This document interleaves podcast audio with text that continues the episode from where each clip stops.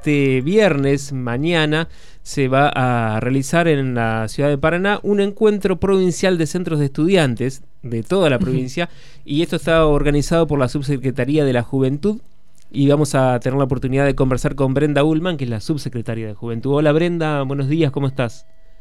Hola, muy buenos días Alfredo y a todo el equipo. Bueno, muchas gracias por, aten por atendernos. ¿Qué va a pasar entonces en el día de mañana aquí en el CPC? Bueno, eh, vamos a, retomar los encuentros provinciales de centro de estudiantes, secundarios en esta oportunidad, que tenemos por ley. La verdad que muy contentos porque es el primer encuentro presencial masivo de toda la provincia post pandemia. Tenemos al día de hoy 150 escuelas inscritas, la verdad que es un número importante. Eh, y bueno, vamos a estar desarrollando diferentes actividades con los chicos, vamos a eh, formar espacios de debate, reflexión, de talleres de diferentes temáticas, con la idea de que estas propuestas las puedan llevar a cada una de sus instituciones. Claro. Eh, ¿Están, digamos, fortalecidas la, fortalecidos los centros de estudiantes de la provincia? ¿Hay interés de parte de, los chicos, las chicas, en organizarse, en llevar adelante estas experiencias? Sí, totalmente. Para que ustedes eh, tengan conocimiento y toda la comunidad, fue un, gran trabajo porque se cayeron todos los centros de estudiantes en el 2020 y hoy tenemos 210 centros de estudiantes conformados en el registro, donde desde el comienzo de este año recorrimos todos los departamentos de toda la provincia con las capacitaciones de fortalecimiento. Y no solamente los departamentos, sino que algunas localidades que quedan más alejadas de las cabeceras departamentales y se complicaba el viaje, también las recorrimos, estuvimos acompañando diferentes instancias de centros también y también con el programa de fortalecimiento a través del financiamiento que tenemos para los centros de estudiantes mediante el programa Creando en Territorio. Vamos a estar entregando los aportes el día de mañana. ¿Cuáles son las principales preocupaciones de los estudiantes y de las estudiantes? Este, bueno, a los cuales se dedican, digamos, a intentar solucionarlo a través de los centros de estudiantes. Bueno, eh, una de las problemáticas que plantean es la implementación de la ESI. Hay muchos proyectos que estuvieron dando vuelta en relación a eso eh, el desconocimiento de la ley provincial de centro estudiante por parte de los cuerpos directivos muchas veces, eh, de los cuerpos docentes, que bueno, es algo que también se viene trabajando.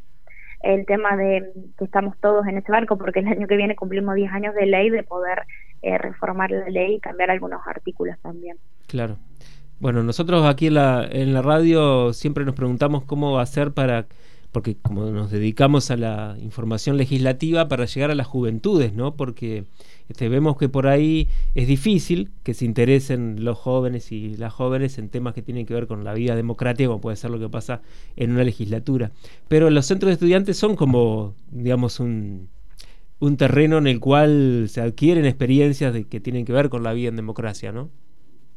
No, totalmente. Es un ámbito muy propicio para, para poder generar esta instancia. Aparte son sujetos políticos que les interesa participar y transformar la realidad de las instituciones eh, para poder fortalecerlo. Y creo que hay que darle herramientas para que ellos sigan produciendo proyectos propios, tanto para la institución como para las comunidades que, que ellos eh, están en ese entorno. Y también eh, hablamos mucho de esto, ¿no? De la importancia de conocer las leyes que a ellos los los atañen y también defender la aplicación y, replantearnos eh, cuáles son los ejes, por ejemplo, hablando de ley de centro estudiante o hablar de la ley de educación sexual integral, en qué puntos estamos fallando y en qué puntos hay que eh, poder, eh, bueno, poder reformar, ¿no? Porque son leyes que son muy nuevas, pero a la vez que ya pasaron 10 años y en estos 10 años muchas muchas reformas, muchas miradas han cambiado y me parece que es interesante poder tenerlas en cuenta. Claro. buenos días, Brenda. Jorge Luna te habla. Mira, la consulta, ah, mencionaste eh, que uno de los requerimientos era de que el ESI no, no, no llegaba a, los jóvenes o a las aulas o a la escuela, ¿cómo es? ¿O cómo era, cuál era el sentido? No, que es una ah. demanda de los centros de estudiantes poder trabajar más la ESI. Y yo ahí, veo dos cuestiones. Eh, yo soy docente y, y, tengo conocimiento de causa al respecto. Para mí hay dos cuestiones. Por un lado, que puede ser que no se esté trabajando como eje transversal en algunas asignaturas, que debería suceder. Y por otro lado, que también los chicos no reconocen a la ESI en su amplio espectro de aplicación, porque eh, los gurises tal vez reconocen un aspecto eh, más biológico, más cuando hablamos explícitamente de sexualidad, y la ESI abarca muchísimo. Hablamos de perspectiva de derechos, hablamos del cuidado del otro, bueno, diferentes instancias que también es ESI. ¿sí? Para mí hay dos cuestiones. Eh, que en muchas asignaturas que tal vez son más duras, eh, más complejas trabajar, eh, trabajar la ESI. Yo soy profe de física y de química y es, un, es una materia que tal vez no se ve como trabajando la ESI, siempre di el espacio para poder trabajar la ESI porque tenemos guías para trabajar transversalmente en todas las asignaturas y por otro lado esto, ¿no? Que, no lo reconocen eh, algunos temas eh, como parte de la ESI. Claro, bárbaro esto, porque me parece que más allá de, de al, al, al ponernos, al visibilizarlo o ponerlo sobre la mesa, no quita, porque por ahí a las cosas del Estado o la gente que trabaja se les puede escapar o pasar algo. Eh, me lleva a la consulta de que si desde el Consejo, ¿qué sería el organismo? Y creo que hay una dirección con respecto a eso, ¿no? Eh, ¿Alcanza esto o evidentemente no alcanza? o no tienen, digamos, la, percepción los estudiantes de que... Y me parece bárbaro que se, se, consulte y se trabaje eh, interrelacionado, porque es así. Claro. No, por eso, mañana en el encuentro del centro de estudiantes el consejo es parte, el área de ESI va a estar presente, eh, la idea es poder reforzar esas cuestiones, por eso te digo, eh, en este tema puntual creo que como que hay una diversidad de, cuestiones para tener en cuenta que el chico no reconoce que la ESI está presente. ¿sí? que, la idea es poder trabajarlo en esta instancia mañana, es algo que ya venimos marcando y trabajando con, con el Consejo eh, General de Educación. Somos dos organismos que nos relacionamos mucho, sobre todo porque es una franja que es la, la educación es como central. Están pegados. Eh, que están pegados, digo, van paralelos. No, tal cual, tenemos muchos trabajos en conjunto, digamos, hay excelente trabajo articulado entre los dos organismos, pero bueno, a nosotros nos toca poner a veces la oreja a los chicos y también vamos eh, trabajando en esto de poder hacer un relevamiento concreto, digamos, a, qué hablamos cuando hay una ausencia de un tema o de una cuestión particular. Brenda, te agradecemos por este contacto, sabemos que estás muy ocupada, así que te liberamos. Muchas gracias. Bueno, muchísimas gracias a ustedes.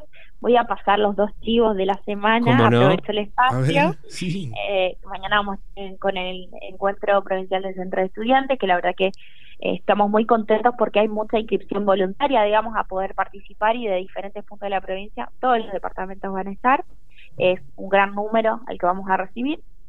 Y por otro lado, que el día domingo vamos a estar con un programa que estamos adelante con el Ministerio de Cultura de Nación, junto a la Secretaría de Cultura de la provincia y también de la municipalidad, que se llama El ritmo de mi calle, donde se va a estar realizando eh, ciclo de formación, muestras, competencias y shows en el Skate Park acá en Paraná, todo sobre cultura urbana, freestyle, hip hop, breakdance.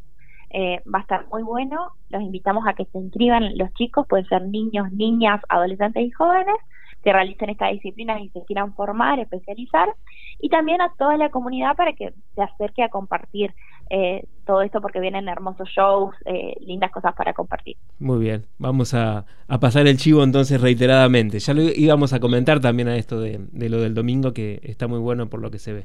Muchas gracias Brenda. Bueno, a ustedes que tengan linda mañana. Hasta luego. Hasta luego. Hablamos con Brenda Ullman, la subsecretaria de Juventud de la provincia.